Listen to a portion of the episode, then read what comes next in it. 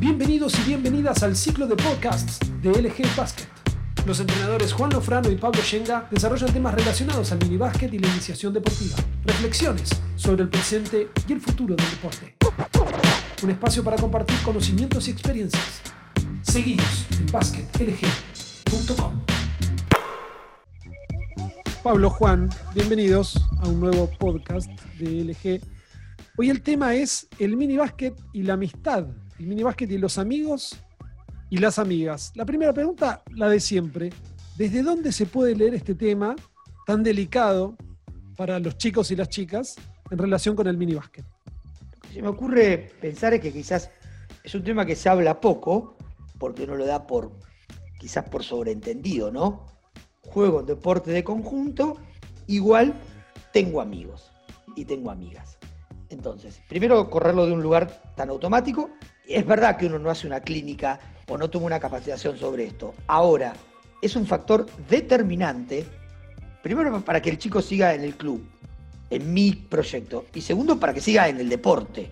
Si uno pudiese hacer algún tipo de estadística o algo por el estilo, es un indicador muy sensible lo vincular. Y a veces lo dejamos demasiado librado a que se va a arreglar solo y que esto es naturalmente yo voy a ser amigos y amigas porque juego al minibásquet. Como siempre decimos con Pablo, la potencialidad educativa de esta actividad es enorme. Ahora, no es automática, no es por inercia, es a partir de la sucesión de buenas acciones y de cuidadas acciones que podamos presentar en nuestros ambientes de trabajo, este concepto de, de arquitectos, ¿no? que involucra principalmente al cuidado de lo vincular y al reconocimiento de la identidad, ¿no? Vos, Pablo, vos, Juan, vos, Agus, sos de una determinada manera. Tenemos mucho para hablar de este tema. Sí, a mí me parece un tema muy interesante eh, y complementando un poco lo que decía Juan, creo que es mucho más importante de lo que nosotros somos conscientes la intervención del profe para generar esos ambientes que potencian los lazos entre los chicos o entre las chicas. Creo que nosotros podemos hacer mucho para que los chicos, además de compañeros de equipo, sean amigos, pero no forzando las situaciones. Sí generando esos ambientes, siendo los arquitectos del ambiente, como decía Juan, en donde alrededor del deporte sucedan un montón de cosas que hagan que ese vínculo que se genera en el deporte perdure más allá de eso. ¿no? A mí me tocó trabajar muchos años en un mismo club y nosotros habíamos instalado algunos rituales que si bien los habíamos propuesto nosotros como entrenadores, nuestro grupo de profes, que además éramos amigos, después los chicos los continuaron sin nosotros, como por ejemplo una merienda de los viernes. Todos los viernes a las 5 y media de la tarde, en la cantina del club, no en cualquier lugar, en la cantina del club y en la cantina de atrás del club, o sea, donde solamente iban los viejos del club, nosotros nos juntábamos a tomar la leche. Y hoy yo te puedo decir que muchos de esos chicos que a las 5 y media de la tarde los viernes se juntaban a tomar la leche, son dirigentes del club, hoy hacen la prensa en el club, hoy son entrenadores del club, y yo de alguna manera siento un, un poco de relación entre eso que fuimos gestando en ese momento y el sentido de pertenencia que se pudo generar y el rol que hoy ocupan esos mismos chicos después de tanto tiempo. Con lo cual me parece que nosotros tenemos mucho por hacer y no sé si somos del todo conscientes de eso. Me parece, Pablo, que lo que genera cuando, cuando nos paramos en este lugar de, la amistad, la palabra tan profunda, ¿no? No estoy hablando de compañeros, ¿eh? Estoy hablando de amistad, del que le voy a contar cosas importantes propias de, la edad del niño o, proyectándolas para, adelante, que horizontaliza mucho la relación, ¿no? No entra en juego quién la mete más, quién, quién la pica mejor con mano izquierda o quién hace el mejor este, Eurostep.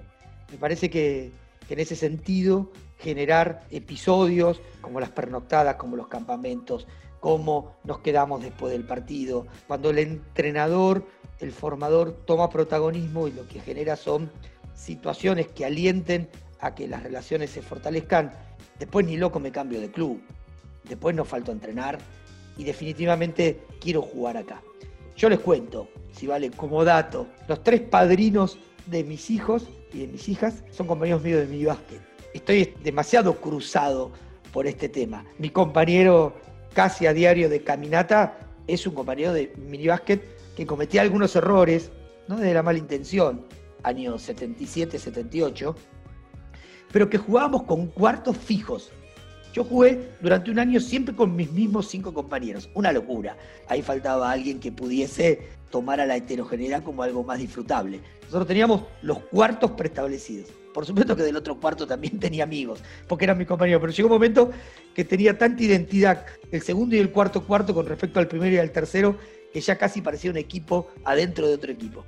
Con varios estudié, porque el deporte nos siguió marcando inclusive hasta la vocación, y con casi todos mis compañeros de minibásquet sigo comiendo, sigo caminando, seguimos hablando, seguimos viendo básquet juntos, nos seguimos disfrutando, en definitiva. Ustedes hablan sobre actividades que van más allá de lo que pasa dentro de la cancha, como campamentos, meriendas, que eso por supuesto es formativo y es responsabilidad del entrenador o de la entrenadora darle lugar a que suceda. Pero si tenemos que buscar un aspecto deportivo, estrictamente deportivo, que sirva para reforzar la amistad entre los integrantes del equipo, ¿cuál les parece que puede llegar a ser un elemento, un recurso, una herramienta a aplicar que ustedes hayan aplicado y les haya dado buenos resultados? Me parece que el juego es la herramienta. Me parece que, que el juego y los juegos modificados con objetivos de socialización. El juego es la herramienta para poder afianzar vínculos o para poder solucionar problemáticas que tengan que ver con lo social. Me parece que en el juego uno se muestra, se muestra tal cual es, pero también eh, sirve como una herramienta para abordar, para exagerar, para hacer que salgan a la luz problemas vinculares o problemas sociales.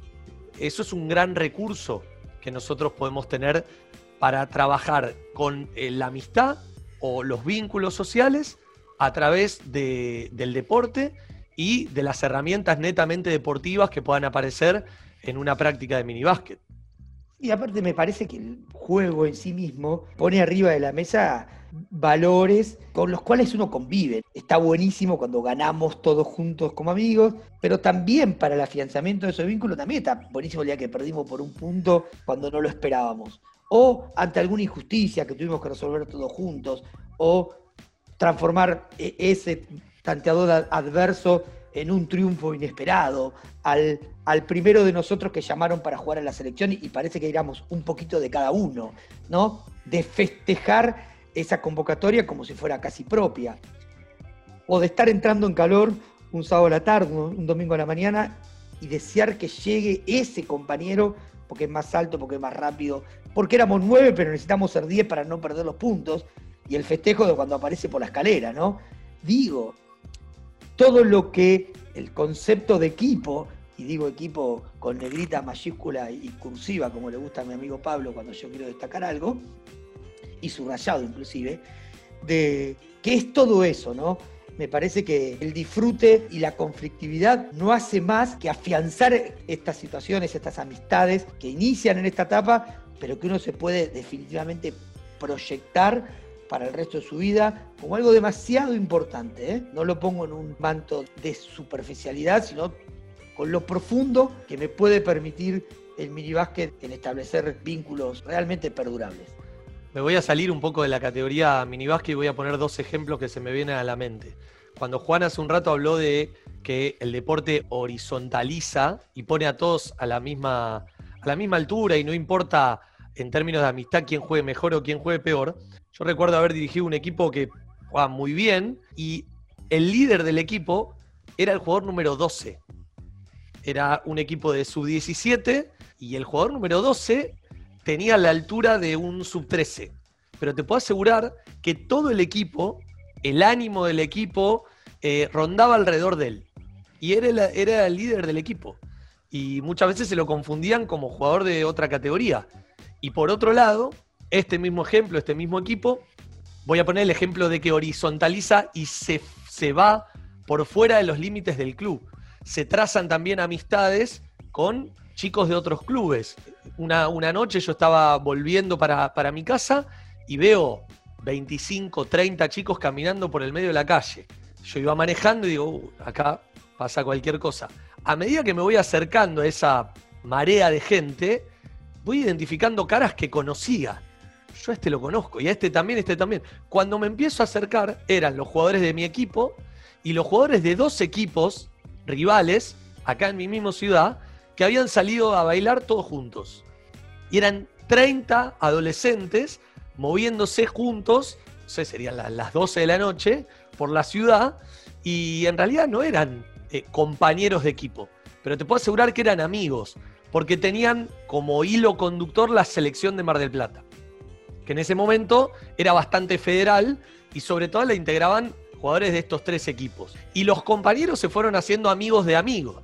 Entonces terminaban saliendo todos juntos. Bueno, acá es un ejemplo claro de que muchas veces el hecho de que pueda generar una amistad a través del básquet no siempre significa que seamos compañeros de equipo. Solo por el hecho de compartir la misma pasión puede ser que me termine siendo algún, algún amigo de otro club.